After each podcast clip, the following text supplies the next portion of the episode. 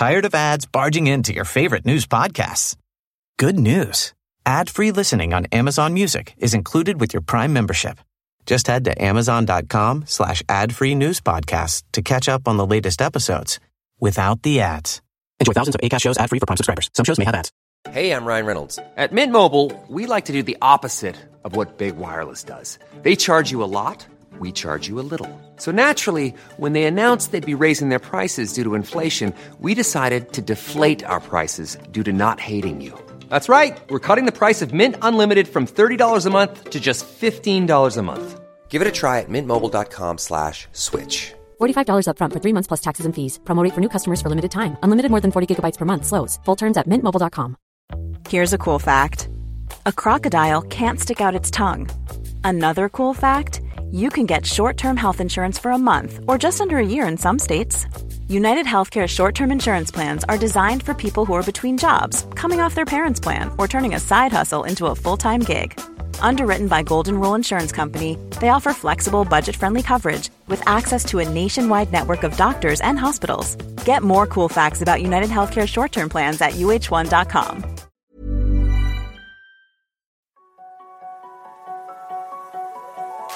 Bienvenue sur Limitless Project, le podcast qui explore les mystères de nos super pouvoirs et cherche comment les libérer.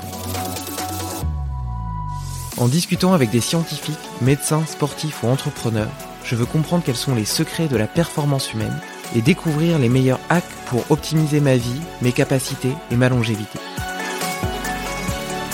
Si toi aussi tu veux exploser ton potentiel et améliorer ta santé, abonne-toi au podcast et rejoins ma newsletter pour recevoir chaque mois mes plus incroyables découvertes. Sans vraiment y faire attention, on respire tous près de 20 000 fois par jour, permettant à nos cellules de produire l'énergie indispensable à leur survie. Si la respiration est autonome, elle peut aussi être consciemment contrôlée, et on bénéficie alors de la seule voie d'accès à la maîtrise de notre physiologie.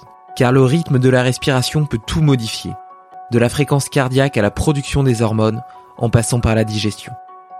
Dans cet épisode, Leonardo Pelagotti me livre quelques-uns des secrets de cet outil de biohacking surpuissant. Il m'apprendra notamment à augmenter mon énergie le matin au réveil, à gérer mon stress avant une présentation importante, et à accélérer mon processus de récupération après une séance de sport. Mais nous parlerons aussi d'autres outils passionnants comme la bague de suivi de sommeil Oura ou le principe de mouvement Animal Flow. Bonne écoute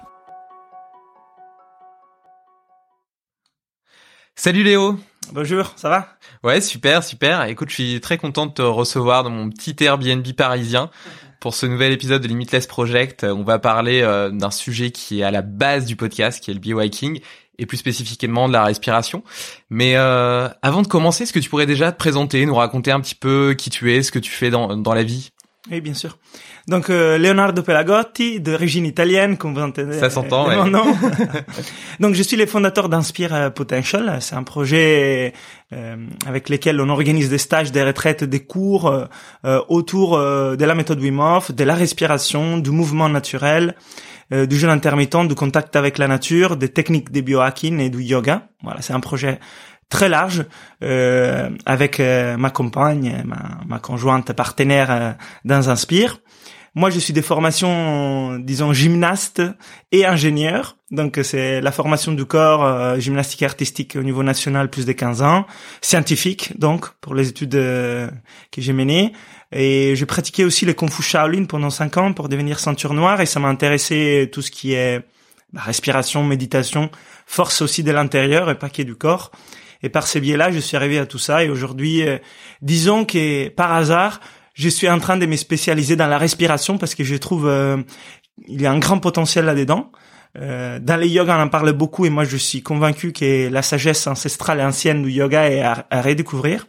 Et donc finalement, ça aide les gens aussi. Et je, suis en train de me spécialiser là-dedans. Donc j'écris un, un bouquin sur la respiration récemment et j'anime des, des stages, etc.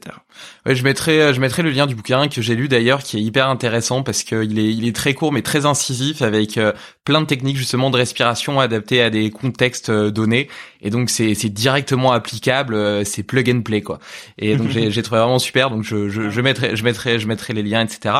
Euh, avant qu'on, qu'on rentre, qu'on mette les pieds dans le plat et qu'on parle de la respiration, euh, j'aimerais juste qu'on fasse une petite parenthèse sur justement cette vision assez holistique euh, du sport, peut-être du yin et du yang, euh, des choses plutôt plutôt plutôt plutôt feu comme le mouvement, etc. et plutôt plutôt froid, récupération comme la respiration, la méditation. Hmm. Est-ce que tu pourrais nous parler un petit peu de de cet équilibre là, de cette volonté d'équilibre là dans ta vie et peut-être dans la vie des gens Comment comment est-ce que ça s'opère? Oui, c'est c'est très bien dit. Je pense que d'ailleurs l'objectif principal de ce qu'on fait, de nos pratiques, c'est avoir un état d'équilibre.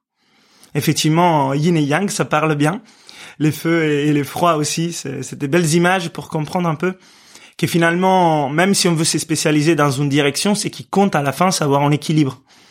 Et, donc, il y a les côtés, euh, au niveau physiologique, on peut parler d'anabolisme et de catabolisme. Ça, les athlètes, ils connaissent bien. Donc, ça veut dire entraînement, repos. C'est, en fait, c'est cyclique c'est qu'il faut comprendre, euh, c'est que pour avoir quelque chose qui dure dans les, dans les temps et pas juste dans l'immédiat et que ça soit aussi efficace, euh, il y a une notion de cycle, de cyclicité dans nos pratiques. Et donc, on connaît bien l'importance des bouger, du mouvement, de se dépasser, c'est très important. Des fois, on oublie un peu l'importance du repos de la respiration, des choses qui sont plus en lien avec l'introspection et, les stops, les pauses du mouvement, parce qu'on vit dans une société qui va très vite, effectivement. Donc on est un peu activiste, même si on veut pas l'être.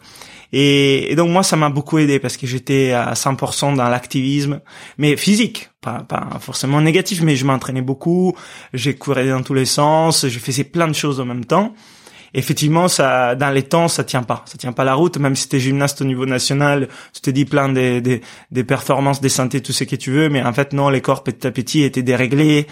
Et un peu d'inflammation par ici, les blessures, euh, la maladie, manque d'énergie sur les longs termes et, et, tu devrais être au top autant que gymnaste. Donc effectivement, en, en, introduisant tout ce qui est technique de respiration, des méditations, qui sont des moments de pause, des régénérations avec des, des objectifs très différents, comme euh, j'en parle dans les livres, euh, chaque respiration peut t'aider. En introduisant des pauses aussi digestives, les jeûnes intermittents, hein, c'est tout simple, en, essayant de m'alimenter de façon des qualités, c'est sûr, mais aussi intelligente par rapport au rythme circadien, au rythme biologique et en mettant bien en avant aussi les sommeils, en faisant attention à ne pas les perturber trop.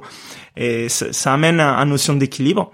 Et eux aussi, ce qui m'a beaucoup équilibré, moi, c'est le froid j'avais un excès de feu, disons, dans, dans la Yurveda, un an, on en parle bien de ça, des doshas. Moi, j'étais pitta, pour ceux qui connaissent la Yurveda, trop de pitta, trop de feu. Le feu est bien, mais trop, ça va pas. tous les éléments, d'ailleurs, sont bien. Hein. Et moi, il me manquait un peu, un peu d'air, un peu d'eau, un peu de terre, disons. Euh, je l'avais un peu, mais, mais ça m'a équilibré. Donc, tout ce qui est froid, dans la méthode Wim Hof, plus respiration finalement ça a apporté un équilibre à mon, mon tempérament feu et voilà donc un peu de yin un peu de yang et aujourd'hui j'essaye d'avoir donc une pratique plus euh, équilibrée qui paye dans le long terme Ouais, c'est c'est super intéressant. Je suis euh, un peu comme toi, j'ai la même maladie euh, d'hyperactivité où j'ai du mal à me poser, à rien faire. Et en ça, la méditation a été une belle découverte parce que euh, tu vois, moi j'ai vraiment du mal à me poser dans un canapé et rien faire. Mais quand je fais, quand je médite, en fait, j'ai l'impression de faire quelque chose, tu vois. Euh, donc donc c'est une, une forme de hack de mon de mon propre tempérament et ça m'a apporté beaucoup de, de calme, de détachement, de recul. d'apaisement et moi j'ai un boulot tu vois je suis entrepreneur j'ai j'ai des grosses journées je fais beaucoup de choses parce que je suis passionné je suis un gars passionné par plein de trucs j'adore le sport aussi je lis plein de trucs enfin bref et et donc ça m'a apporté vraiment beaucoup de, de, de, calme et ça a été très très appréciable.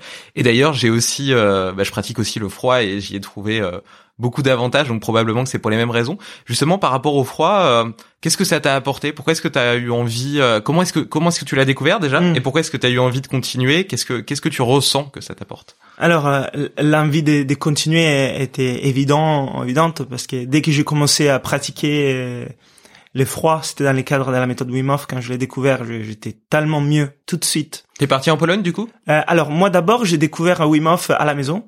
Euh, j'ai fait ce qu'on appelle les cours en ligne.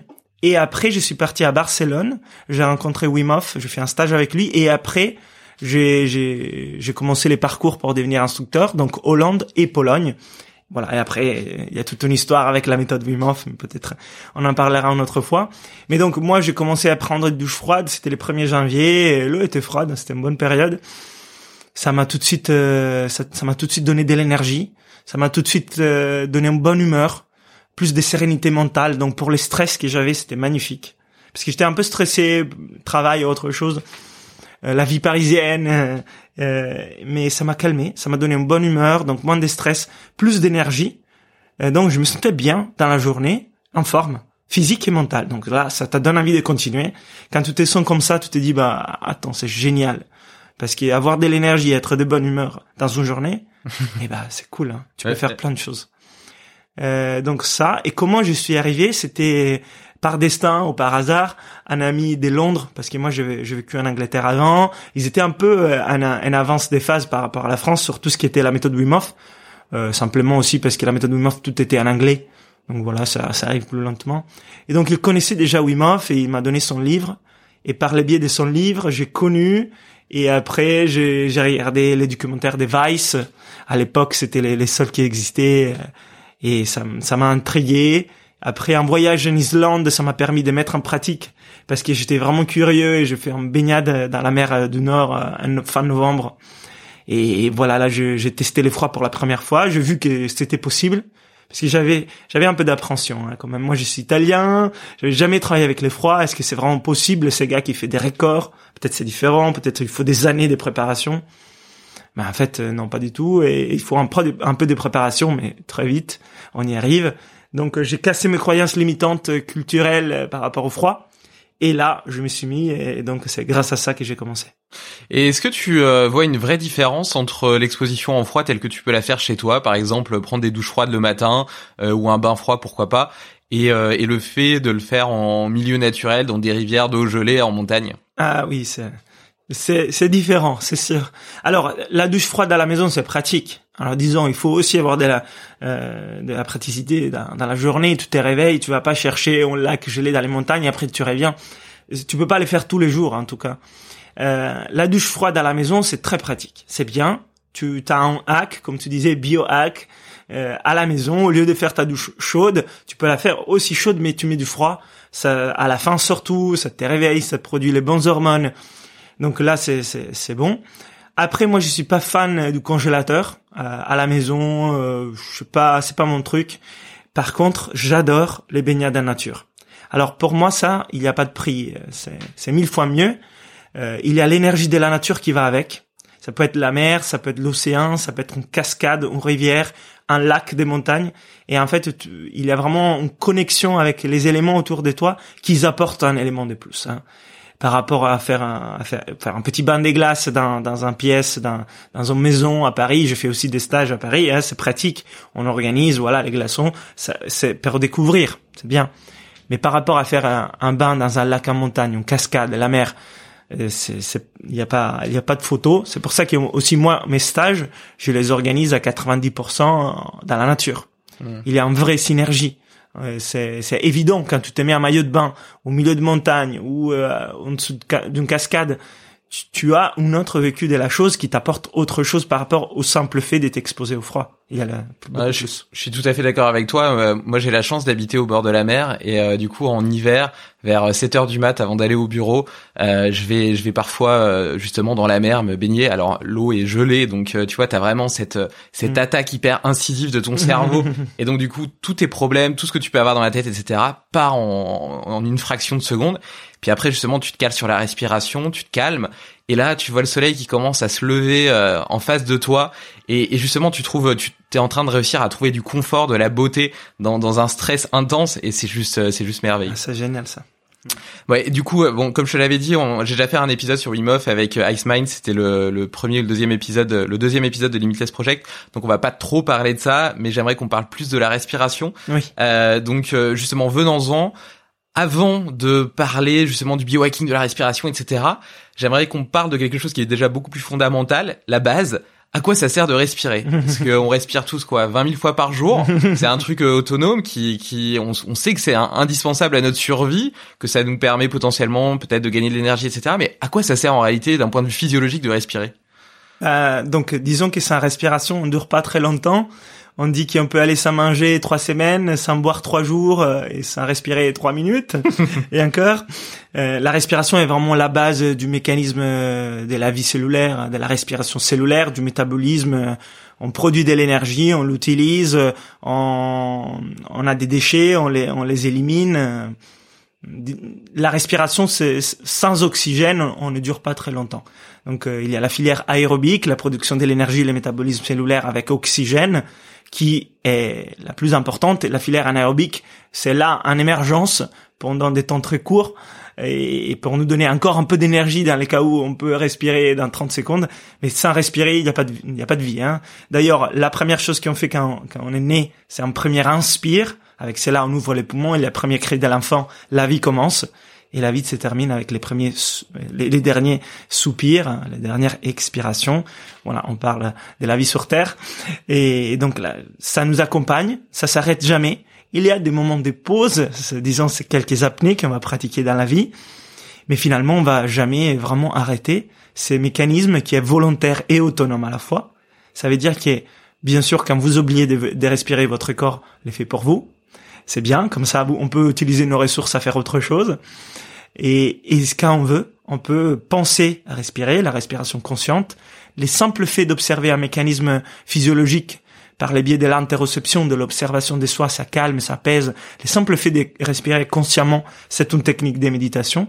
Et en plus, on peut, si on sait, faire des techniques des respirations. Alors ça, c'est du biohacking naturel. C'est les techniques du yoga, du pranayama, des, du breathwork, de tout ce que vous voulez. Et là, on change notre physiologie, on change notre énergie, on change notre système nerveux autonome. Donc, euh... Ok, on va parler euh, du biohacking, de la respiration, mais déjà sur la respiration autonome qu'on a justement euh, à longueur de journée, on entend parfois dire qu'on respire mal. Euh, Pourtant, c'est quelque chose d'autonome, donc qui est censé être inscrit dans nos gènes. pourquoi, est-ce que ce système serait imparfait déjà? Ouais, oui. Non, mais le système, il est pas imparfait. Nous, nous, l'utilisons malheureusement euh, de façon déséquilibrée. Alors, on revient à notion de l'équilibre. C'est parce que nos vies, d'ailleurs, sont déséquilibrées. On a un corps humain qui a euh, des centaines de milliers d'années, euh, qui a qui a évolué dans un milieu extérieur en contact avec la nature avec euh, presque pas des sédentarité et presque pas de confort. Et aujourd'hui on vit des vies où on est assis 8 à 10 heures par jour certaines personnes plus. On travaille devant, devant un ordinateur à l'intérieur des bâtiments où tout est réglé. Donc là déjà on voit que comment on utilise notre corps c'est pas comment il a été prévu au début. Et là la respiration subit ça. Ça veut dire que par les biais d'un style de vie qui a totalement basculé vers un, un excès, c'est l'excès du confort, l'excès de l'abondance, qui euh, qui, qui, qui est trop. Donc là, tout ce qui est excès, malheureusement, c'est pas bon. Si c'était juste du confort, c'est génial, mais il y a trop là. Et donc, il y a beaucoup de stress, beaucoup d'excitation, beaucoup de confort. Il y a un dérèglement de la respiration fonctionnelle. En fait, le stress accélère la respiration, la, la respiration génère du stress chronique quand elle est accélérée, alors encore du stress, plus du stress extérieur. C'est un cercle vicieux, malheureusement, qui dérègle la respiration fonctionnelle.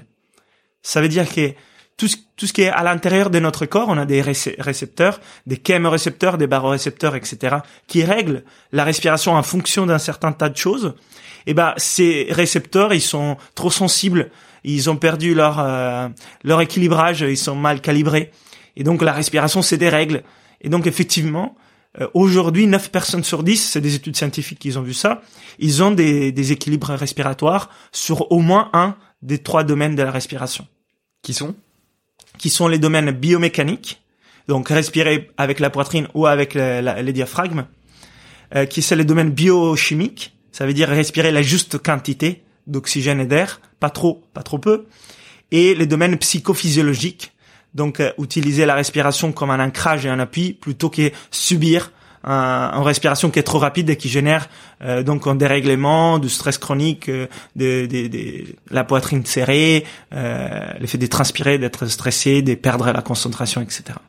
Est-ce qu'il y a un outil d'autodiagnostic qui permettrait de s'apercevoir que notre respiration est dysfonctionnelle mm. et après potentiellement des exercices qui nous permettraient de, de, de, résoudre ce problème et de réapprendre à respirer correctement? Oui, tout à fait. Alors il y a des autodiagnostics simples, c'est des tests qu'on peut faire à la maison et en fonction des résultats de ces tests, il nous dit plus ou moins où on se place dans une échelle, euh, bien sûr, qui a, qui a été prise pour un large nombre de personnes. Il faut pas non plus prendre tout ça très précis au nombre, euh, si c'est 21, c'est pas bon, si c'est 20, c'est bon il y a des tests qui nous donnent une bonne indication dès là où on se place, si on fait ces tests de façon correcte. Donc, c'est des tests comme les rythmes respiratoires, l'observation de la respiration conscient, euh, involontaire, autonome, euh, les tests Bolt, les nombres de pas en apnée, une longue expire. Euh, il y a plein, en fait, il y a plein d'outils qu'on peut utiliser. Une fois qu'on sait lire les résultats, ça nous donne euh, de bonnes indications, respirer par les nez ou par la bouche, ronfler, euh, les mains froides, il y a plein de petites choses comme ça. J'en parle dans mon livre et si les gens ils ont envie, sur mon site internet il y a les tests, donc les personnes peuvent les faire, ils ont les résultats. Parfait. Donc euh, sur Inspire Potential, test de respiration, comme ça, on reçoit, vous faites les tests, vous recevez un score et ça vous dit plus ou moins où vous vous placez. Et ça, ça vous permet tout de suite de savoir est-ce que ma respiration est, fonctionnelle ou pas fonctionnelle, est-ce que ma respiration est efficace ou pas efficace? Si vous êtes euh, sportif ou pas, hein, c'est pas juste pour les pour les sportifs, c'est pour tout le monde. Super intéressant. Bah, je mettrai de toute façon le, lien du test. Euh, tu parlais euh, du fait d'avoir les, les, extrémités euh, froides. c'est c'est directement lié à la respiration, ça? Oui, oui, ça peut être. généralement, c'est lié parce que généralement, on a pas chaud, mais le corps est chaud. On n'est pas on n'a pas froid en soi mais on a les mains et les pieds froids. Et ça, c'est lié à une vasoconstriction périphérique qui est liée à une hyperventilation involontaire chronique. On respire trop simplement. Peut-être on respire aussi par la bouche, donc on prend trop d'air, on brasse trop d'air. C'est là baisse notre niveau de CO2, du dioxyde de carbone. C'est là dans les, dans les longs termes change aussi l'équilibre de nos récepteurs par rapport à ça. Donc le plus on respire, le plus on a envie de respirer. Donc c'est un cercle vicieux à nouveau. Il faut vraiment casser ça avec des exercices. Par exemple, les exercices bouteille Oxygen Advantage ou respiration fonctionnelle sont parfaits pour ça. Tu peux, tu peux euh, euh, expliquer rapidement euh, ce que c'est comme exercice? Oui, oui, bien sûr. Donc là, c'est tous des, exercices qui nous permettent d'augmenter notre seuil de tolérance au dioxyde de carbone. Parce que là, je vous disais, les mains et les pieds froids, finalement, sont liés au fait qu'on n'a pas assez de dioxyde de carbone, et ça c'est lié au fait qu'on respire trop. Et alors on, va devoir apprendre à respirer juste. Donc on va, on va faire des exercices d'hypoventilation. Donc on va apprendre à respirer moins. Donc par exemple, un exercice très utile, c'est la respiration réduite de l'oxygen advantage. Ou encore euh, des exercices comme la respiration carrée lente, qui nous challenge un petit peu ou encore des exercices avec des très longues expirations, comme la, respiration de l'abeille, euh, du pranayama. Il y a des exercices plus avancés comme la respiration katana. Je mis au point aussi moi-même pour s'entraîner.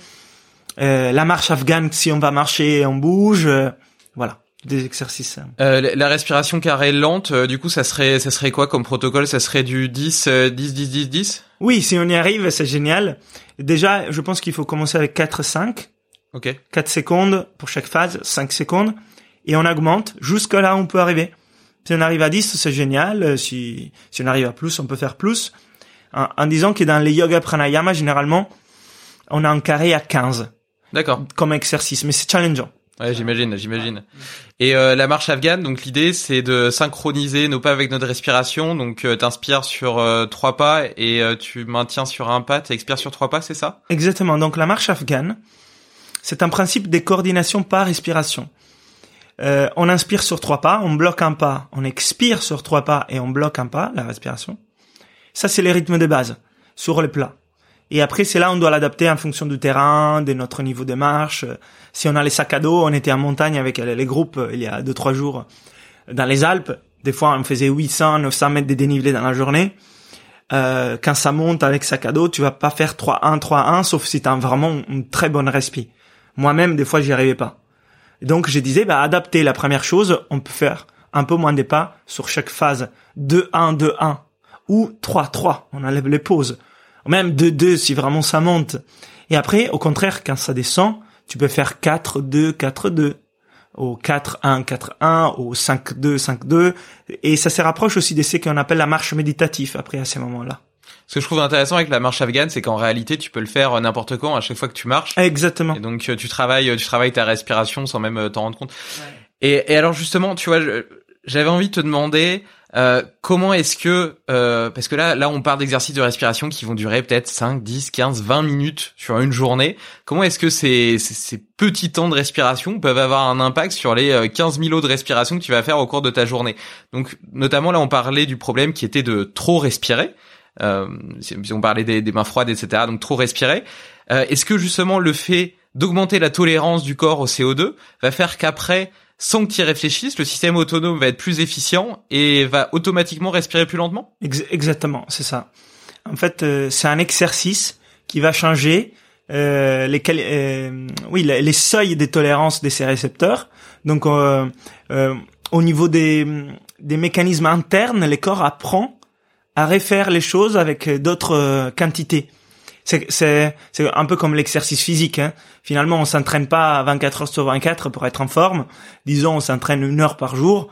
Le reste du temps, on n'est pas en train de s'entraîner. Pourtant, les corps sont en train de, de, se transformer, les muscles, les systèmes aérobiques et tout ça.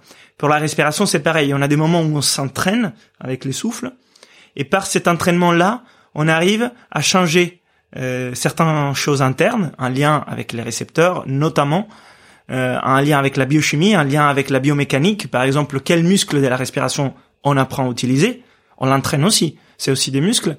Et en plus, cela nous donne de la conscience. Donc, euh, l'effet d'avoir une respiration plus en conscience dans la journée, c'est important aussi. Parce qu'on commence à, penser, à corriger certaines petites erreurs.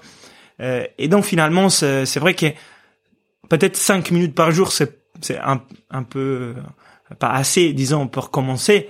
Mais si on commence en faisant trois, quatre fois dans la journée quelques exercices de cinq minutes, c'est déjà à plusieurs moments l'effet d'y penser, de corriger, de changer. Et le corps intègre. Le corps, il est vraiment intelligent, il est capable de s'adapter si on lui donne le juste input, autant à la respiration qu'à l'effroi, qu'au jeûne, qu'à l'exercice physique, qu'à au chaud, voilà. Et donc ça, ça va vraiment changer quelque chose de physiologique à l'intérieur de nous et mentalement aussi la conscience de la respiration. Donc ça va avec. Et certaines personnes, ils ont peut-être besoin d'un peu plus d'entraînement, certains ils ont besoin d'un peu moins en fonction de là où ils partent, mais c'est déjà quelque chose qui, qui amène au changement. Et justement, euh, tu, tu commences à parler un petit peu d'entraînement, de posologie entre guillemets. Mmh. Euh, je me demandais, Qu'est-ce qui est le plus efficace entre, par exemple, euh, essayer au cours de ta journée euh, une dizaine de fois pendant une minute euh, de, faire un petit exercice de respiration, ou alors une fois par jour faire un quart d'heure, ou alors plutôt une fois par semaine faire une heure et demie de respiration comme une comme un entraînement de sport? comment quelle, est entre guillemets la posologie idéale? Et euh, question euh, question sous-jacente, euh, en combien de temps, et je sais que ça va être hyper difficile à définir et je pense que tu pourras pas me répondre, mais en combien de temps est-ce que tu peux vraiment modifier ta respiration? En combien de temps est-ce que tu peux constater un impact, une amélioration de ta respiration? Alors je commence avec la deuxième parce qu'il y a des études scientifiques qui ont été faites par rapport à ça. en changeant la respiration de façon volontaire avec certains exercices pratiqués de façon régulière dans la semaine, ils, ils ont vu qu'il peut y avoir des changements euh, qui durent dans les temps et qui sont très importants déjà à partir des six semaines. Donc disons, on commence à pratiquer la respi de façon plus ou moins régulière. C'était pas forcément tous les jours dans dans les dans les études scientifiques, mais c'était une demi-heure chaque euh, chaque trois fois par semaine, je crois. Et les sportifs, ils avaient vu euh, un changement de leur respiration en six semaines et un changement total de leur efficacité respiratoire en six mois. Mais total, ça veut dire qu'ils avaient vraiment gagné en performance respiratoire. Euh, Patrick McKeown, qui est un expert des respirations, j'ai travaillé avec lui, les fondateurs de l'Oxygen Advantage. Euh, lui, il préconise euh, qu'en s'entraînant tous les jours avec les exercices qu'il propose dans l'Oxygen Advantage, avec euh, à la hauteur des 30, 45, 60 minutes par jour, on peut avoir des changements euh, importants en quatre semaines. Donc ça va beaucoup plus vite. Donc là, ça m'amène à la deuxième question, la posologie. Disons que euh, la respiration, on respire tous les jours. Les exercices de respiration, l'idéal, ça serait de pouvoir les pratiquer tous les jours. Au moins de façon régulière. Et l'effet de bien respirer, ça, doit se faire tous les jours, hein, déjà. Parce que si un jour on respire très bien, un jour on respire très mal, malheureusement notre avancée va être, euh, va pas être euh, très efficace parce qu'un jour on va, on va en avant, un jour on va en arrière. Donc déjà, l'idéal, ça, pourrait, euh, ça pourrait être de faire des exercices tous les jours. Après, ce qui est très important de comprendre, c'est que les exercices ne s'équivaut pas. Et on peut pas dire, bah, on fait, c'est mieux de faire 10 fois 1 minute pour tous les exercices. Il y a certains exercices, on a vraiment besoin d'y passer au moins 10-15 minutes, sinon rien se passe. Il y a d'autres qu'il faut faire 30 secondes, 1 minute plusieurs fois par la journée. Il y a d'autres qu'il faut faire une fois par mois, une heure et demie. Et ces exercices-là, ils ont des objectifs différents, et donc on les entraîne de façon différente aussi. Et c'est un peu pareil euh, si on y pense par rapport à l'exercice physique. Est-ce que euh, tous les exercices, on doit les faire euh, avec la même posologie? Non. Voilà, par exemple, entre un exercice aérobique, cardio, type marché, ou un exercice type je, je, m'entraîne un marathon, un ultra trail, la montagne, ou un exercice je fais de l'haltérophilie, ou un exercice je sais pas de, de la boxe, on n'a pas forcément forcément les mêmes rythmes parce qu'il n'y en a pas non plus les mêmes euh, récupérations, les mêmes phases de récupération, les mêmes phases d'intégration. Et avec la respi, c'est pareil. Il y a certains exercices qui, ça serait important de pratiquer tous les jours. Et certains d'autres qui on a besoin de faire moins souvent, mais qui sont importants de faire aussi. Et euh, justement, tu faisais le parallèle avec euh, l'exercice physique. Et donc, tu t'imagines que par exemple, ça serait compliqué d'être à la fois un champion de musculation et un champion de trail en même temps. Peut-être l'un après l'autre, mais mais gérer les deux de front serait peut-être compliqué. Donc, il y a toujours un peu une notion de spécificité. Euh, justement, dans la respiration, tu disais qu'il y avait plusieurs exercices avec plusieurs objectifs différents. Est-ce que justement tu conseilles de varier les techniques au cours de la semaine pour travailler un petit peu sur toutes les capacités respiratoires Au contraire, d'être hyper spécifique, de faire à fond pendant quatre mois une technique pour travailler sur un aspect de la respiration, puis après une autre technique et ainsi de hmm. suite? Bah, Ça revient à la notion d'objectif. Disons, si on a un objectif très spécifique, euh, par exemple un lien avec les sports, les compétitions, on doit faire une compétition d'haltérophilie, on va pas s'entraîner à courir des ultra trails euh, en montagne. D'accord? Mais peut-être on n'a pas un objectif des compétitions d'haltérophilie, on va être quelqu'un qui court bien et en même temps qu'il a de la force. Alors, on s'entraîne de façon différente.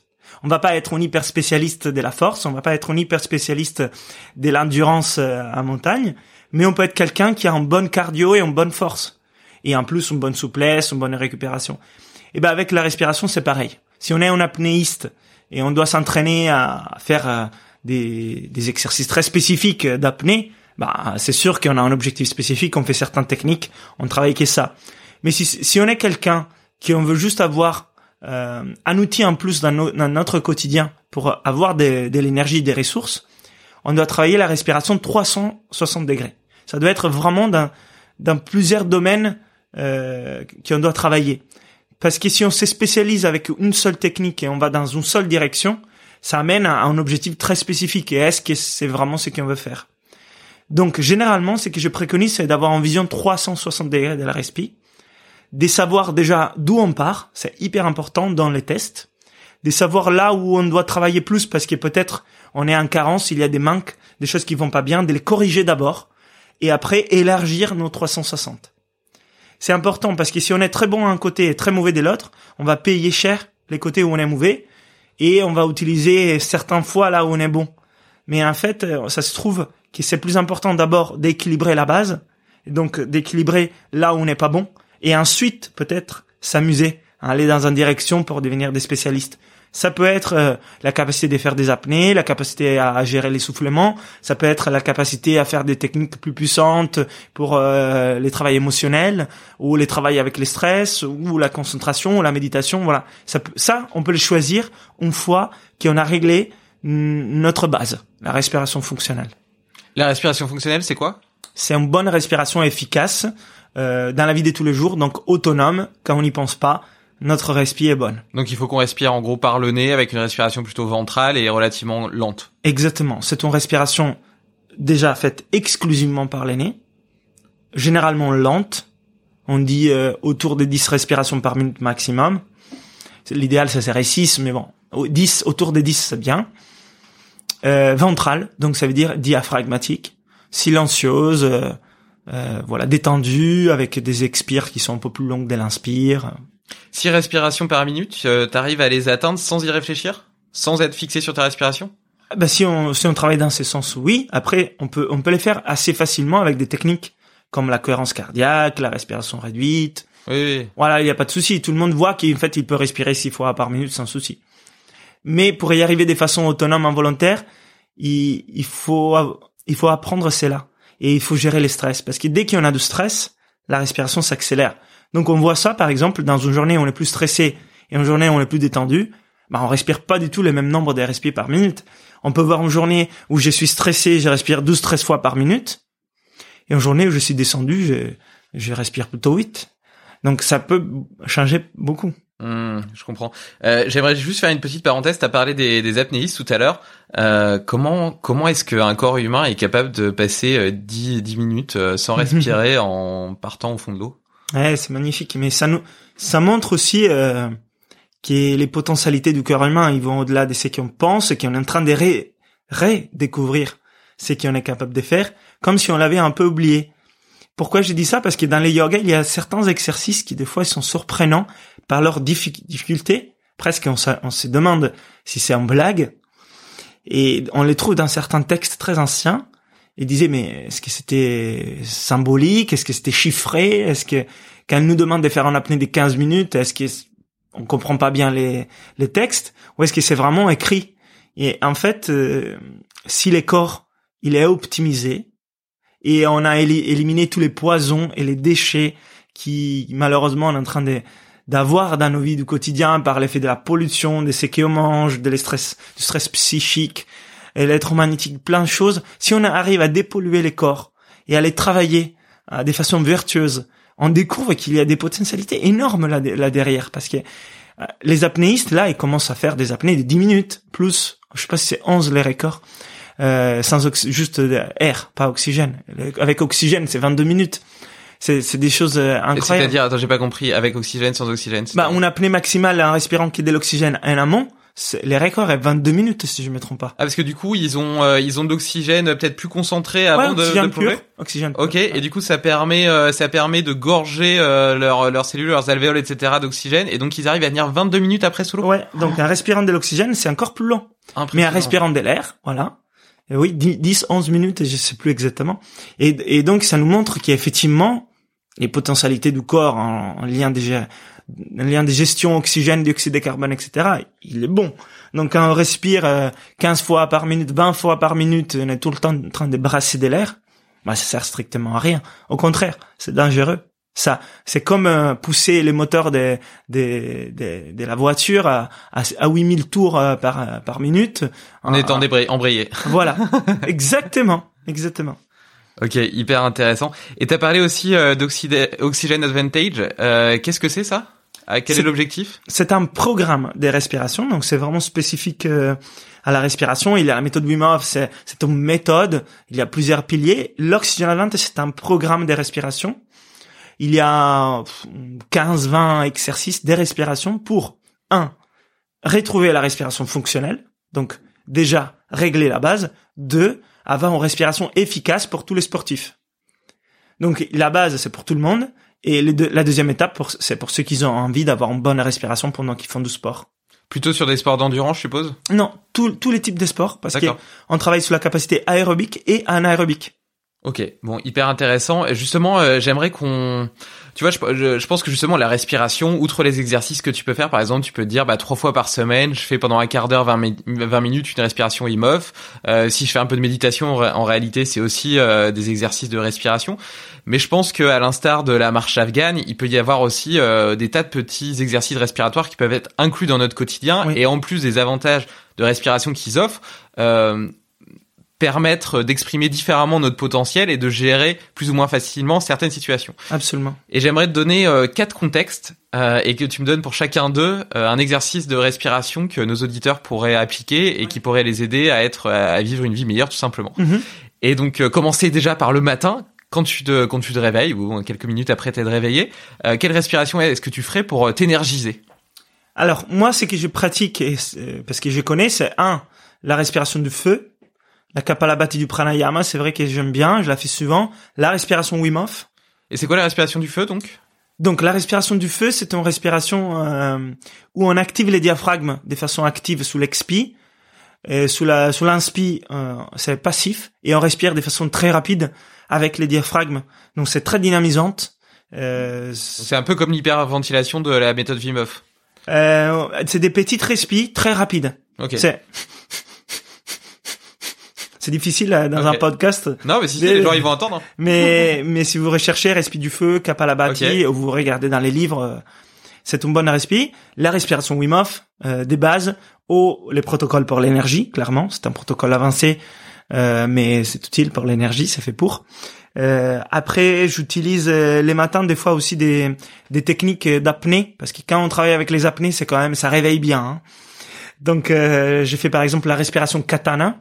Alors ça, c'est tout un protocole. Je l'ai décrit sur ma chaîne YouTube, donc vous pouvez les voir. Je mettrai la vidéo du coup dans Voilà. l'article. Vous pouvez directement suivre euh, les- la, la vidéo guidée, les tutoriels. Et ça aussi, euh, c'est- c'est un, travail euh, en profondeur physiologique, donc ça réveille bien. Généralement, j'alterne euh, avec celle-là, mais après encore, hein, je, je, je change. Donc euh, c'est un- c'est une bonne base. Ça, la respiration katana, euh, donc euh, c'est celle que tu as un petit peu inventée et qui Hmm. tire euh, sa source de plusieurs autres méthodes que tu as C'est ça. compilées ensemble. Euh, j'ai déjà pu, j'ai déjà eu l'occasion de l'essayer du coup. Euh, L'avantage c'est qu'en plus elle est, c'est quand même relativement court. Un cycle complet, ça prend quoi, 5 minutes? Oui, exact. Donc après tu peux le faire plusieurs fois évidemment, mais je veux dire tout ça pour dire qu'en 5 minutes tu peux potentiellement avoir un exercice complet, et efficace Oui. et facile à intégrer dans ta journée quoi. Ouais, c'est très très bien expliqué parce que l'objectif c'est ça. C'est j'ai pas beaucoup de temps, j'ai cinq minutes. Je travaille euh, disons 360 degrés la respiration en m'entraînant avec un exercice qui est challengeant. Donc en fait ces cinq minutes sont vraiment mis euh, au fruit. C'est pas et par contre c'est c'est une technique euh, d'entraînement donc euh, on doit maîtriser notre souffle. Oui, parce que du coup, tu, tu commences par une phase qui est un petit peu, euh, qui pourrait ça- ressembler un peu à de la cohérence cardiaque. Après, tu as une rétention poumon vide. Après, une rétention poumon plein, Oui. si je dis pas de bêtises. Et après, une respiration minimale où justement, tu apprends à moins respirer. Alors qu'en plus, tu as besoin d'oxygène parce que tu as fait tes deux rétentions avant, qui t'ont permis de respirer. Euh, donc, tu travailles un peu sur toutes les, sur toutes les facettes de la respiration. Oui, et avec euh, la respiration yogique, donc on utilise le diaphragme, avec les apnées aussi, euh, on, arrive au mouvement du diaphragme. Donc ça, la respiration yogique, euh, c'est-à-dire que tu commences par une respiration ventrale que tu refais remonter ensuite intercostale et poitrine. intercostale et Ouais, poitrine, C'est les trois, les trois, hum, comme une vague, quoi. voilà, c'est les trois éléments de la respiration biomécanique ensemble dans un mouvement ascensionnel sous l'inspire et qui descend sous l'expire. Donc c'est ce qu'on appelle la respiration complète au yogique. Et du coup, quand tu fais remonter l'air dans ta poitrine, euh, ton ventre se creuse un petit peu. Oui. Oui. Mais de toute façon, l'air reste euh, tout le temps dans les poumons, mais c'est juste euh, les mouvements qu'il y a annexes, c'est pour euh, ajuster les volumes. Et c'est les muscles en fait qui, qui sont sollicités différemment. Exact, ouais, ouais, c'est les muscles auxiliaires de la respiration. Ok, bon, très intéressant. Euh, deuxième contexte, euh, à l'inverse, le soir, pour euh, essayer de te détendre, de trouver plus rapidement le sommeil et potentiellement avoir un sommeil plus profond. Ouais, j'en fais deux. Euh, je pratique euh, pratiquement tous les soirs. La respiration de l'abeille, euh, c'est une variante de l'homme où on utilise kéléné. Donc on inspire, on expire, mm, et on fait une vibration nasale, vibratoire. Le fait de faire des, des sons dans la respiration a un impact Ah sur oui. la façon dont on respire? Oui, oui, oui, absolument. La vibration, oui. La vibration, d'accord. Oui, totalement. Donc celle-là, qui en plus génère de l'oxyde nitrique, qui purifie nos voies respiratoires, hyper important en contexte Covid, parce que l'oxyde nitrique, c'est antiviral dans les voies respiratoires. C'est énorme, énorme. Et Patrick McKeown en parlait beaucoup. euh, euh, il y a eu des études scientifiques faites l'année dernière par rapport à ça. Ils ont vu que c'est vraiment efficace. Donc, euh, respiration de l'abeille et respiration 4-7-8. Ah, celle-là, je la fais, ouais. Et c'est là aussi euh, directement au lit, on commence. Moi généralement je tiens pas très longtemps, je m'endors tout de suite. Puis le, le gros avantage, je trouve, euh, de la 4-7-8, mais en fait, je pense que ça marcherait avec n'importe quelle respiration, c'est que dès lors que tu es en train de, de compter euh, tes respirations, donc tu es vraiment concentré dessus, ton cerveau peut pas partir dans tous les sens à penser à tout ce que tu devras faire demain, tout ce que t'as pas bien fait aujourd'hui, etc. Donc déjà, naturellement, tu, euh, tu, tu calmes ton, ton esprit, tu te sens sur ta respiration, sur toi, sur le moment présent, du coup, t'es ni dans le passé ni dans l'avenir, t'es sur le moment présent, et ça, c'est hyper salvateur pour, euh, bah, pour réussir à trouver le sommeil. quoi. Absolument, ouais. Euh, ok, troisième contexte. Euh, je dois faire une présentation stressante euh, devant. euh, une, je, je- vais faire une conférence, tiens, devant 100 personnes. J'ai un pitch à faire. Paf, j'ai 10 minutes. Je dois être hyper efficace. Mieux, je dois convaincre des investisseurs d'investir dans ma boîte. Tiens.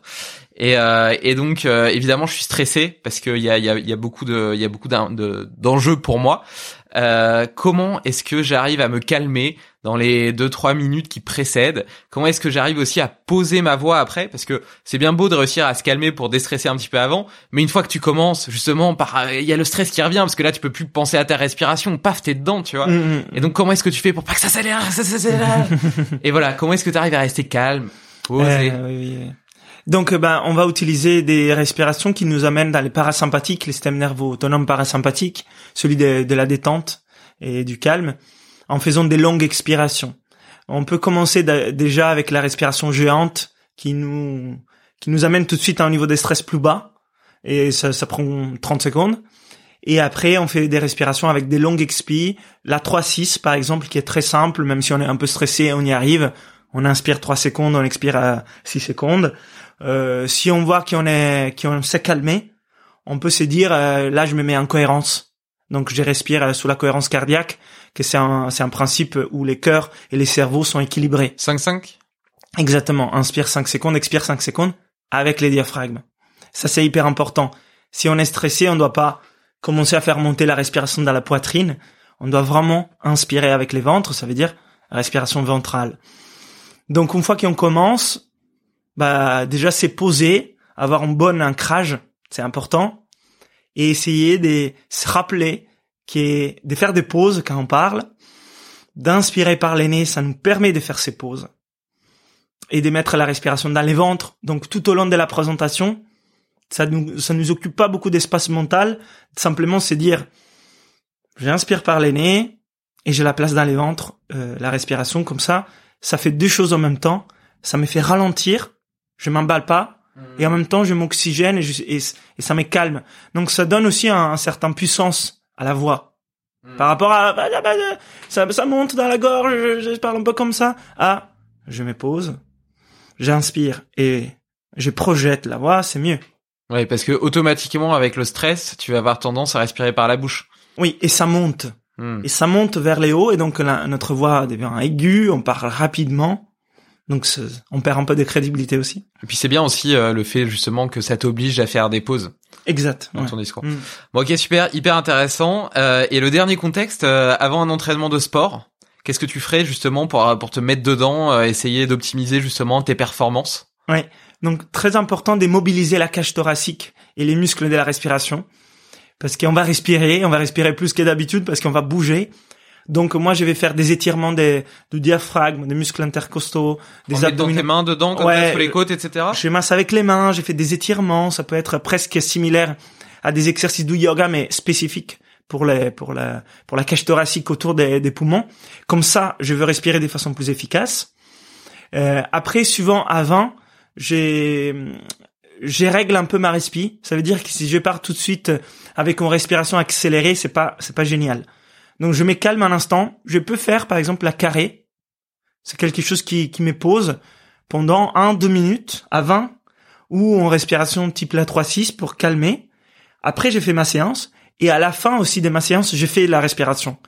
J'ai fait la respiration des récupérations, j'ai fait à nouveau la carré, j'ai fait des respirations comme la 3-6 pour à nouveau revenir dans les parasympathiques. Donc disons que ce que je fais, c'est que je règle euh, par les types de sport que je fais ma respi pour ne pas partir trop vite. Mais ça peut être différent sur un sport, on doit vraiment partir à 100%, on doit se dynamiser, on peut faire d'autres techniques de respiration, par exemple, on peut faire la respiration explosive, on peut la faire avant pour se charger, si on a vraiment besoin de s'activer là, c'est un match, euh, un round euh, sur les rings, euh, on doit pas partir, on doit partir calme, mais peut-être on a besoin de se dynamiser aussi au niveau du système nerveux autonome. Donc on calme la, la respi et en même temps on active le système nerveux autonome et après on est prêt. C'est des, des exemples. Je pense que ça dépend aussi de, de la séance de sport qu'on doit faire. Mm. Mais ce qui est important, c'est qu'on respire bien pendant la séance et qu'après on fait des exercices de respiration pour retourner sur la sur le système nerveux parasympathique pour commencer la phase de récupération la plus le plus vite possible. Parce que des fois, moi j'étais j'étais dedans, hein, mais d'autres personnes le font aussi. On termine, on est très excité, très actif, mais sauf qu'on reste dans cet état des heures. Et en fait, la récupération ne commence pas, ne commence pas, elle peut pas commencer. Elle va commencer dès que notre corps redescend en parasympathique. Donc si on a fait une séance d'entraînement et tout de suite, tout de suite après, on se met en parasympathique, bah tout de suite après, on commence la récupération. Et 2-3 minutes de respiration carrée en fin de séance, ça suffit à... Ouais, 5 minutes disons, ça suffit. Tu fais, moi j'ai fait la respiration de récupération qui baisse mon rythme cardiaque, la, la cohérence, euh, la cohérence cardiaque au la carré pour ensuite euh, aller en parasympathique et je fais généralement 5-10 minutes. Ok. Super. Et pendant la séance, tu dis euh, que c'est important de bien respirer. Bah oui. Euh, tu respires par quoi? Par le nez ou par la bouche? Parce que le nez, tu, ton volume respiratoire va peut-être être plus faible. Peut-être au début, parce qu'on a le nez qui n'est pas habitué. Donc euh, peut-être ça, effectivement, les débits, il va être un peu un peu réduit. On peut utiliser des dilatateurs euh, des narines. C'est les scotch là qu'on met au-dessus? Des scotch ou à l'intérieur. Il y a plusieurs turbine dilator. C'est un autre modèle à l'intérieur. Il y a plusieurs types. Euh, mais oui, il faut respirer par le nez, hein, parce que si on respire par la bouche, euh, on dessèche les voies respiratoires, on a des l'asthme à l'effort, on les inflamme, on n'entraîne pas notre respiration, donc c'est pas bon sur le long terme. Mais moi justement, j'ai utilisé alors euh, du scotch sur la bouche pour la nuit. Mm. Euh, pour apprendre à respirer ah par le nez. Super. Et maintenant, je mets euh, aussi un scotch. Enfin, je mets plus le scotch sur la bouche parce que c'est bon, je suis habitué à respirer par le nez, donc maintenant mon corps il sait le faire. Mais je mets un scotch justement, un dilatateur pour élargir un petit peu. Et, et, du coup, je trouve que j'ai j'ai un meilleur, une meilleure respiration pendant la mm. nuit nasale. Super. Et euh, c'est parce que parfois, je trouvais que parfois pendant la nuit, j'avais tendance à avoir les voix qui se congestionnaient un petit peu, tu mm. vois. Et, euh, et donc euh, et donc comme ça ça me permet de garder les voix bien dégagées pendant toute la nuit et genre beaucoup mieux depuis que je fais ça enfin surtout j'ai un sommeil beaucoup plus profond depuis que je ah cool et, donc euh, c'est plus vraiment un contexte, mais juste une petite parenthèse. Euh, je sais aussi, euh, je crois l'avoir lu sur ton site, que la respiration peut aider les gens asthmatiques. Euh, donc il y a, y, a, y a, un programme spécifique pour ça? Oui, oui, oui. Alors d'ailleurs c'est Bouteiko qui a travaillé sur sur les pathologies respiratoires avec la respiration. Et, et Patrick Maker était un, un, un, asthmatique. Il avait, il avait commencé à respirer parce qu'il voulait gérer son asthme. Et donc il avait contacté Bouteiko, il s'était formé avec Bouteiko. Et il avait amené tout ça en Irlande euh, avec l'Oxygen Advantage. Et en fait, si on respire bien, nos voies respiratoires seront moins sollicitées, ils seront capables de mieux tolérer des petites allergies, des petites euh, irritations, la pollution. Si on respire mal, dès qu'il y a quelque chose qui va arriver, il y aura une inflammation beaucoup plus forte parce que nos voies respiratoires seront déjà compromises. Donc ça c'est important. Les, personnes qui sont asthmatiques, ils ont une inflammation, une inflammation des voies respiratoires. Alors bien sûr, l'inflammation, il y a plusieurs causes. C'est un symptôme qui, qui montre qu'il y a un niveau d'inflammation élevé dans les corps. Mais déjà, si on respire bien, si nos voies respiratoires ne sont pas inflammées par l'effet même de respirer, bah tout de suite ça va mieux. Et donc l'effet d'avoir une bonne respiration fonctionnelle, ça permet de réduire la l'asthme. Ok, bon, hyper intéressant. Pour euh, pour conclure ce, ce chapitre euh, sur la respiration, euh, est-ce que tu aurais des conseils à me donner? Je suis papa d'une petite fille de six mois maintenant, ah. euh, pour apprendre aux enfants à respirer correctement. Oui, c'est très important, c'est là. Alors, d'abord, il faut veiller qu'ils respirent le plus possible avec l'aîné, parce que c'est là où ça se met en place. Moi, je sais pas pourquoi, mais quand j'étais petit, à un certain moment, j'ai commencé à respirer par la bouche. Alors là, euh, j'ai vu que pendant des années et des années, j'ai respiré par la bouche sans savoir que c'était pas bon. Avec toute une série de problèmes d'allergie, d'inflammation. Pas possible. Donc d'abord, juste veiller qu'ils respirent par les nez. Et généralement, si on les observe au début, ils ont une respiration diaphragmatique, tout de suite, et par les nez. Il faut faire attention que ça se dérègle pas. Les dérèglements peuvent être liés à, alors quand ils sont tout petits, je sais pas, l'alimentation pour les pour les grands, en tout cas oui, pour les petits, je sais pas, je suis pas un expert pour tout ça, mais aussi les contextes de stress auxquels ils sont soumis. Parce qu'on a tendance à faire en mimique de la respiration des autres. Donc si les parents respirent mal, il y a forte chance qu'il par mimique, il y a une respiration similaire qui va se mettre en place. Ou la même chose si, si l'enfant passe beaucoup de temps avec une autre personne, voilà. Donc essayez de, de, de montrer même au niveau juste euh, euh, leur montrer en termes mimiques, il faut pas leur expliquer. On a tendance de se caler sur la respiration d'une personne. Hein. D'ailleurs, euh, dans un bain de glace, quand une personne est stressée et on leur fait et la personne commence à les faire, c'est par mimique. Il y a pas, c'est pas très conceptuel. Donc pour l'enfant aussi, nez diaphragmatique généralement c'est en place et nous aussi autour respirer bien, ça aide. Ouais, c'est bien parce qu'au final, ça t'oblige toi, en tant que parent, à travailler ta respiration pour montrer le bon exemple à ton enfant. Exactement. Donc au final, t'as aidé deux personnes en une. C'est ça, exact. Euh, justement, donc la respiration, c'est du biohacking. Euh, Est-ce qu'il y a, il y a d'autres euh, petits hacks comme ça que, que tu apprécies, que tu affectionnes? Donc, tu as parlé du froid. Est-ce qu'il y a d'autres choses que tu pratiques euh, et qui te permettent d'exprimer ou d'explorer plus en profondeur ton potentiel? Oui. Euh, donc, euh, effectivement, dans mon livre, je dis la respiration, la voie du biohacking, parce que du biohacking naturel. Ça veut dire des techniques et des pratiques naturelles qui sont là pour optimiser notre vie. Alors ça, c'est c'est beau. On n'a pas besoin de grand chose finalement. Si on connaît les principes et les règles et on met en place des choses, on a la capacité d'optimiser notre vie, notre énergie, notre santé. Et c'est ce qu'on veut pour ensuite l'utiliser dans nos projets, dans nos rêves, etc. La respiration est un hyper important. Peut-être les premiers. Après, il y a les froids et les chauds aussi, l'alternance, l'utilisation des, des forces de la nature. Moi, j'utilise, bien évidemment. Après, moi, j'utilise les mouvements, hein, les mouvements naturels, euh, euh, l'entraînement physique, c'est du biohacking. Hein, ça, ça fait partie de ces mécanismes qui nous optimisent. Les liens avec la nature, les contacts avec la nature. Euh, donc ça, c'est vivre en contact avec la nature. Les grounding, la mise à terre. Tu vois, c'est simplement mettre les pieds dans les sables euh, l'hiver hein, sur la plage, au, marcher pieds nus. C'est pour éviter d'avoir un, surcharge euh, d'électrons, euh, des, des, stress électromagnétiques euh, si on est tout le temps isolé. Donc simplement mettre les pieds dans l'herbe. Les jeûnes intermittents. Euh, je ne mange pas euh, généralement les matins. Je mange dans un plage horaire réduite, comme ça, je fais du repos de mon de, de mon intestin, de mon de mon système digestif. Ça, ça me permet d'avoir euh, l'hormone de croissance, régler mon insuline, faire de l'autophagie. Donc c'est important. Euh, de temps en temps, l'hiver surtout, je fais du bulletproof coffee. J'aime bien quand je suis à jeun pour euh, augmenter la capacité d'utiliser les corps cétoniques de mon corps. Euh, donc c'est du café avec euh, de l'huile de coco, du beurre, du cacao, du beurre, euh, des ingrédients de qualité hein, toujours parce que sinon ça sert à rien. Un, un petit café avec un peu de beurre, voilà pas un truc gigantesque. Et l'hiver c'est intéressant parce que des fois je m'entraîne à jeun dans les froids et ça ça me donne vraiment un petit boost. Euh, quoi d'autre? J'ai des lunettes qui filtrent la lumière bleue pour les pour les soirs si je dois travailler derrière un ordinateur, absolument capital pour ne pas dérégler les rythmes circadiens et donc les sommeils. Euh, les scotch, les myotape la nuit pour respirer par les nez et pas par la bouche. Donc tu en parlais tout à l'heure. Euh, après aussi d'autres choses, par exemple j'ai un j'ai un bag connecté. Je pense que tu l'as aussi, c'est Ouais, ça justement, j'allais t'en ouais, parler. C'est l'Oura Ring. Oura Ring, c'est euh, finnois, je crois. Euh, donc c'est O-U-R-A. C'est un bag connecté qui mesure euh, euh, la variabilité de la fréquence cardiaque, les rythmes respiratoires, les phases de sommeil, les mouvements pendant la journée, euh, la température du corps, les rythmes cardiaques, euh, etc. Donc ça c'est c'est intéressant. Je l'utilise beaucoup. Euh, des compléments alimentaires aussi, surtout l'hiver.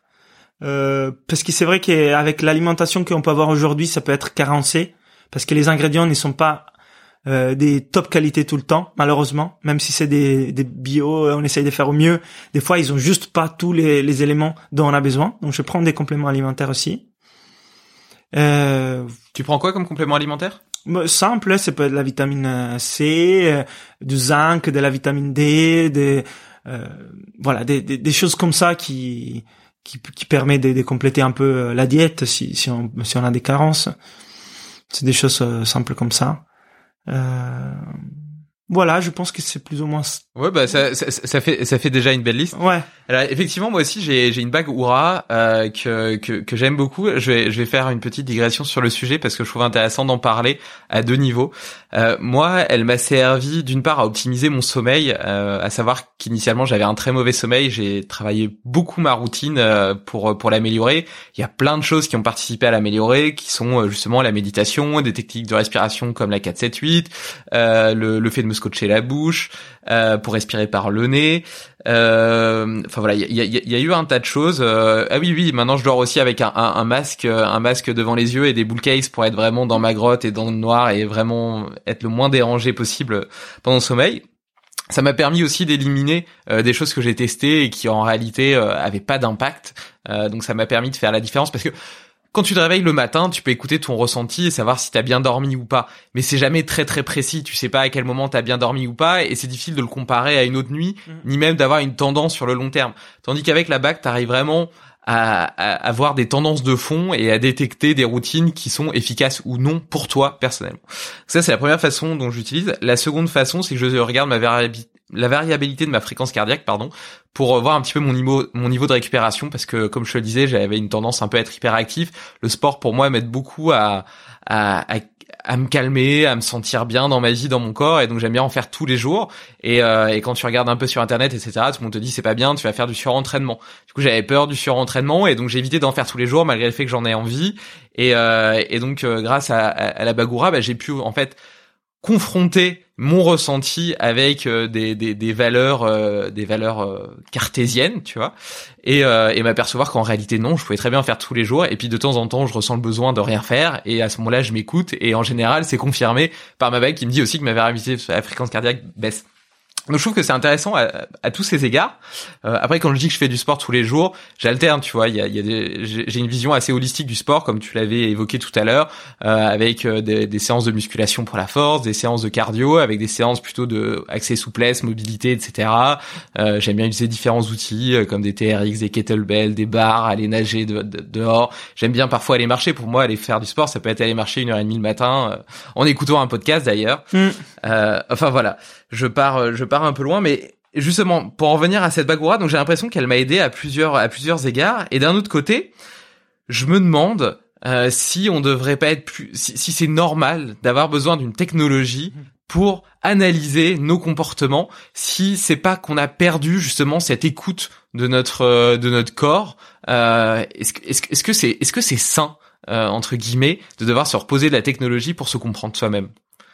Bah, Moi, je les vois comme un comme un outil comme un élément en plus euh, d'analyse, mais c'est pas c'est pas les c'est pas la vérité absolue.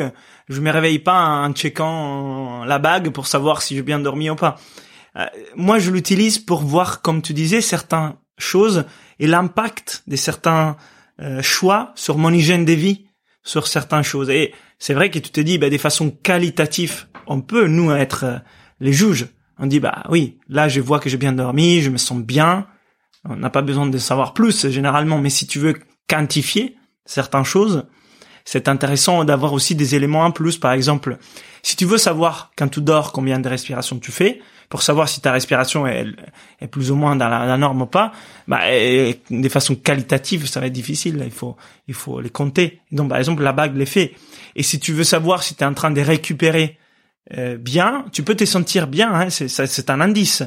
Mais tu peux aussi voir, par exemple, c'est qu'il a fait ton cœur pendant la nuit.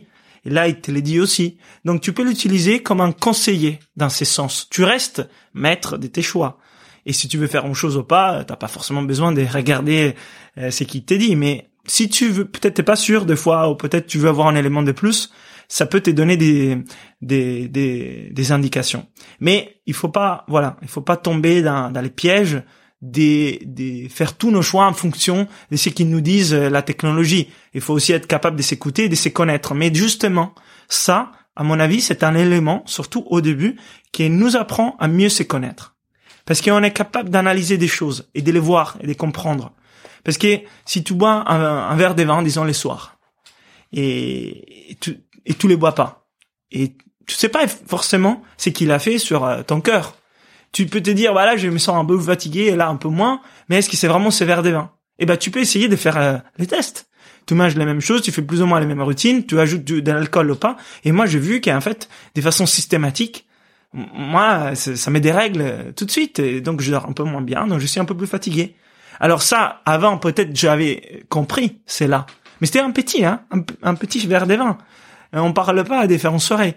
Et là, je vois, je le sais tout de suite. Donc, si les jours d'après, j'ai un entretien, je dois faire quelque chose de très challengeant, bah je sais par exemple qu'il y a un certain nombre de choses que je vais éviter, par exemple, pour optimiser mon sommeil, ma récupération et être au top le matin.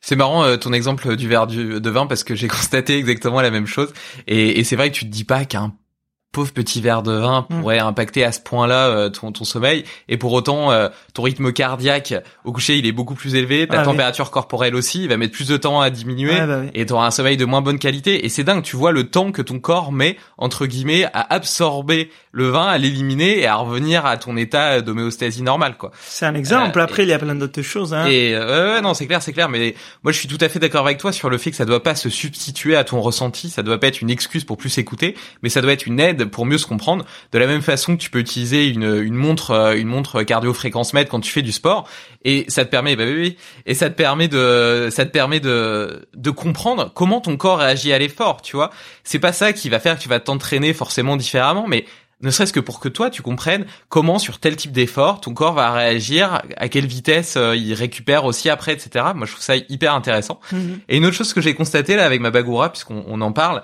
euh, puisque je l'ai depuis peut-être deux ans, donc j'ai fait plusieurs saisons. Et là en ce moment il fait très chaud. Et je remarque que euh, ma fréquence cardiaque au repos est plus basse quand il fait chaud que quand il fait froid. Donc en hiver, en général, en moyenne, je suis à 41, 42. Et là, en été, là, en ce moment, il fait hyper chaud. Bon, à Paris, un petit peu moins, mais il fait quand même chaud. Et dans le sud, il fait vraiment très, très chaud. Euh, et ma fréquence cardiaque au repos, euh, elle est à 37, 38, tu vois. Donc quasiment 4 battements par minute de moins, mais je pars sur des moyennes sur des semaines et des semaines, quoi. Donc, euh, et ça me l'a fait à chaque fois euh, sur les mêmes saisons, quoi. Donc, bah voilà, je trouve que, enfin, moi, je suis hyper curieux de, de la physiologie. J'adore m'intéresser au fonctionnement du corps humain. Euh, je, lis des livres et je suis des cours là-dessus parce que je trouve ça hyper intéressant. Et donc, euh, et donc justement, je trouve que ces outils-là m'aident à moi mieux comprendre comment je fonctionne. Quoi. Exactement. Super. Euh, T'as parlé aussi du coup dans tes dans tes dans tes hacks euh, du mouvement euh, et, euh, et notamment de la connexion à la nature, etc. Je sais que t'es instructeur animal flow. Mhm. Euh, je suis assez curieux de savoir ce que c'est.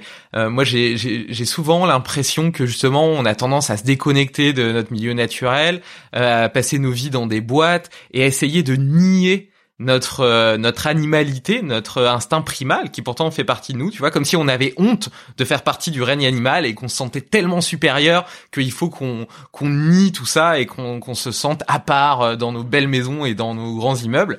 Euh, et justement, j'ai l'impression, en tout cas dans le nom, que Animal Flow euh, euh, pr- prône une, une reconnexion un petit peu plus forte euh, à cette animalité. Oui. Est-ce que tu pourrais nous raconter un petit peu ce que c'est, euh, comment, où est-ce est-ce qu'on peut en faire, euh, et- Oui. enfin voilà. Oui, tout à fait. Bah, c'est des des mouvements naturels au sol, inspirés des mouvements des animaux, hein, l'animal flow, du mouvement primal, si on veut. Euh, on a les mains au sol, les pieds au sol, on a un contact avec la nature. L'idéal, c'est de les faire en extérieur. Moi, je les fais pendant mes stages euh, que j'organise euh, euh, sous l'herbe, euh, sous la neige des fois. Vraiment un contact avec les à la plage, c'est très bien aussi. Et, et c'est des mouvements inspirés euh, de l'équilibre des chaînes musculaires, donc des appuis au sol, avec les poids du corps.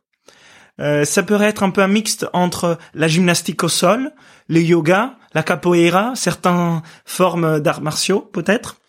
Et on bouge et ces mouvements-là sont euh, des coordinations d'équilibre et, et des forces. Et il y a un peu d'endurance aussi parce que certains mouvements, ils ont l'air tout simples, mais on s'aperçoit que déjà juste les faire un minute en respirant par les nez, la plupart des gens au début, ils n'y arrivent pas. Et, ça a l'air tout simple.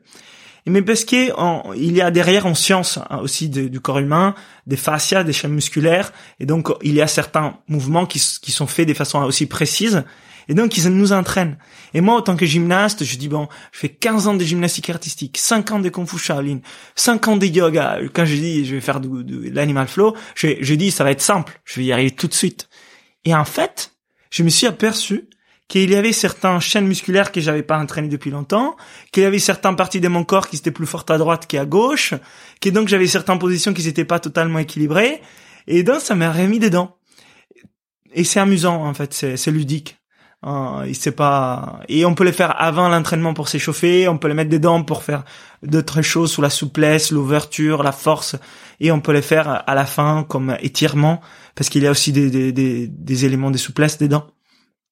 C'est un peu semblable, euh, enfin c'est c'est dans le même courant de pensée que ce que fait Ido Portal? Exactement, ouais. Oui, oui. Et où est-ce que tu, euh, enfin, où est-ce que tu te formes justement à l'animal flow euh, Si moi j'ai envie d'en faire, par exemple, regarde, j'habite à Montpellier, j'ai envie d'en faire, quoi. Il y a des programmes sur internet. euh, il Oui, faut faire un stage avec toi pour apprendre, parce que j'ai jamais vu un club d'animal flow. tu Non, vois. oui, exactement.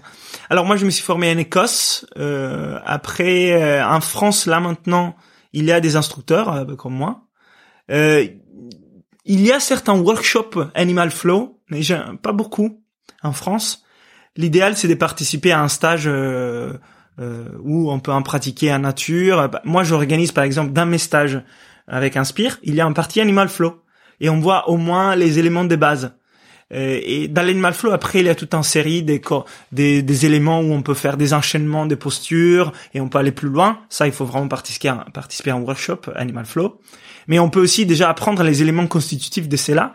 Les, les the beast, euh, les crabs, euh, les apes, c'est tous des noms en anglais pour les animaux. Et là, c'est déjà super cool parce qu'en fait, on peut faire des entraînements comme ça et on peut se déplacer comme ça.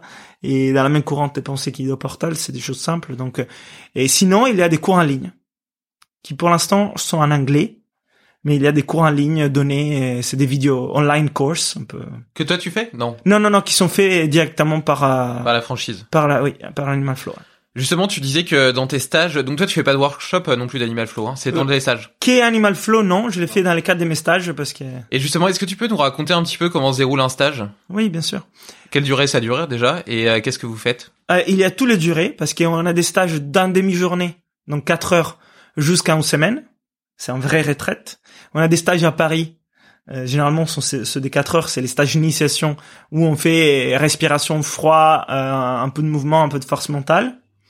Euh, stage Wim Hof des bases ou stage Wim Hof des bases avec euh, un petit plus augmenté, disons et jusqu'à des stages qui sont d'un week-end en nature, des 3-4 jours euh, dans les Alpes ou dans les Cantal, où je fais beaucoup de stages, jusqu'en semaine en trek et méthode Wim Hof augmentée avec respiration, animal flow, méditation, yoga. Et donc, c'est en fonction du temps qu'on a, on ajoute des choses. C'est toujours, la base est toujours la méthode Wim Hof, mais toujours augmentée. Ça veut dire que je veux toujours mettre un peu plus sur la respi parce que j'adore. Je mets un peu plus sur les mouvements parce que je fais animal flow, je suis gymnaste et je pratique les yoga. Euh, on, on, pratique les froids, mais on pratique aussi du chaud. Donc on a aussi les saunas. Euh, il y a la partie mentale, la force du mental de la méthode Wim Hof, et on ajoute certaines techniques aussi, qui vient plus de l'épigénétique. Et donc voilà, c'est des, des, stages qui partent d'une base très large, qui est celle de la méthode Wim Hof, et qui en augmente. Et les bases, c'est dans des temps plus courts, demi-journée ou journée, jusqu'à une semaine, et là on s'amuse, on s'éclate, et on fait vraiment pas, pas mal de choses. Généralement en nature, parce que c'est beaucoup plus puissant.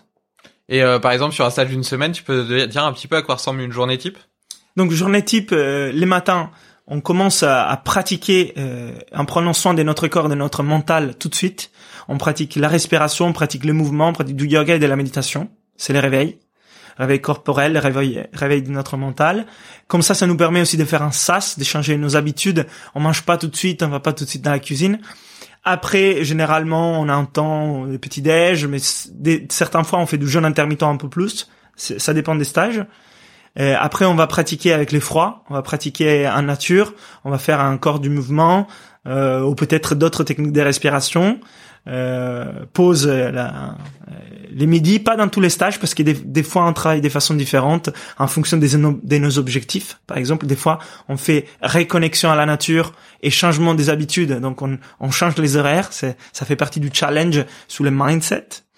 Euh, l'après-midi, généralement, en fonction de ce qu'on est, ça peut être euh, encore mouvement, encore respi, encore froid ou chaud. Des fois, on travaille avec du sauna, des bains chauds on travaille avec des exercices euh, d'automassage, on travaille avec du yoga, on fait de la médite, on travaille en naturopathie sur certains stages. Euh, des fois, on est plus en connexion nature, donc c'est plus balade, randonnée, trekking, euh, découverte. des fois, on fait de survie. Et, et les soirs, généralement, c'est un gros repas là, parce que généralement dans la journée on mange peu, mais les soirs, c'est aussi les, les plaisirs des du partage avec des choses saines. On travaille en naturopathie pour la plupart des fois mais bon, on se fait plaisir aussi, hein, c'est important. Et, et après, on en module les soirs des descentes. Euh, donc, on fait des étirements, des respirations, des méditations pour préparer les corps à la régénération pendant la nuit. Donc ça, c'est des exemples. C'est voilà, ça dépend beaucoup du type du stage, parce qu'il y a des stages qui se concentrent sur la respi, des stages sous le froid, des stages sous la sous la force mentale, des stages sous la nature, des stages c'est un peu tous les éléments 360. Donc euh, ça dépend du stage. Ouais. Moi génial, ça donne euh, ça donne super envie. On, on peut retrouver tout ça sur euh, sur ton site, je suppose? Ouais, mon site Inspire Potential Vous trouvez dans la page stage tous les stages et des tutoriels aussi si vous voulez commencer un peu à la maison. Sur la chaîne YouTube Inspire Potential, pareil, il y a plus de 130 vidéos aujourd'hui. Donc oui, je sais d'ailleurs, euh, mais le, le, livre que j'ai, le, livre que tu as écrit traînait chez moi, et du coup ma mère l'a lu, l'a trouvé génial, et du coup elle a été sur ta sur ta chaîne et elle a elle a, elle a suivi quelques vidéos, quelques écrites, etc. Euh, Dis-moi, est-ce que euh, il y a un autre livre à part le tien que tu aimerais me recommander, qui ou plusieurs d'ailleurs, qui me permettrait euh, d'aller plus loin dans ma réflexion? Ah, il y a tellement des livres qui sont magnifiques à lire. Euh, moi, je, alors, il y a certains livres qui m'ont ouvert des portes disons. Il y a les livres des Wim Hof parce qu'il m'a ouvert à la méthode Wim Hof. Donc c'est euh, ça peut être intéressant peut-être de lire les derniers de Wim Hof Method. Ah oui, ok. Moi j'avais lu euh, tout ce qui ne nous tue pas de Scott Carney. Oui, c'est bien aussi. C'était que j'avais trouvé génial. Oui, et du coup j'avoue que j'ai pas lu celui de Wim Hof parce que je me suis dit bon bah enfin ça, ça, va plus ou moins parler de la même chose quoi. Ouais, mais euh, mais ouais ouais ouais ok. Donc c'est voilà comme ça on s'ouvre à la méthode Wim Hof. Sinon il y a les livres de Patrick McKeown euh, des Oxygen Advantage, ça explique la méthode. Et les derniers, moi je conseille les derniers, c'est des Breathing Cure, parce que c'est la, version euh, plus de l'Oxygen Advantage.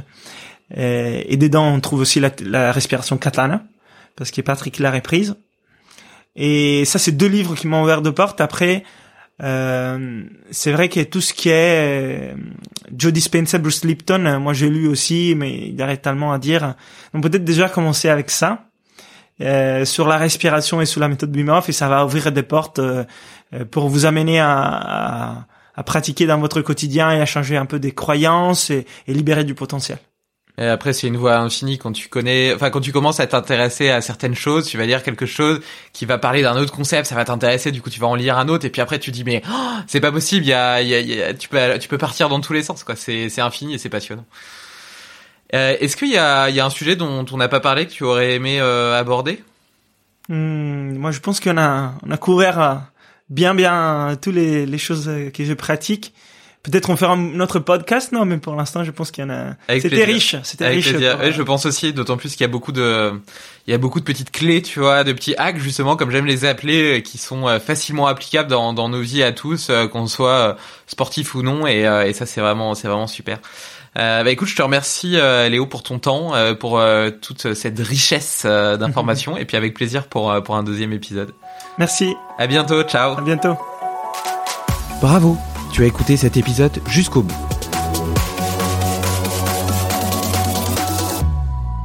Si tu veux être sûr de ne rien oublier, retrouve le résumé de l'épisode et tous les hacks de mon invité du jour sur limitless-project.com. Mais avant, pense à me laisser une note de 5 étoiles sur ton application de podcast. C'est la meilleure façon de soutenir mon travail et de m'aider à convaincre de nouveaux invités de venir partager leurs secrets.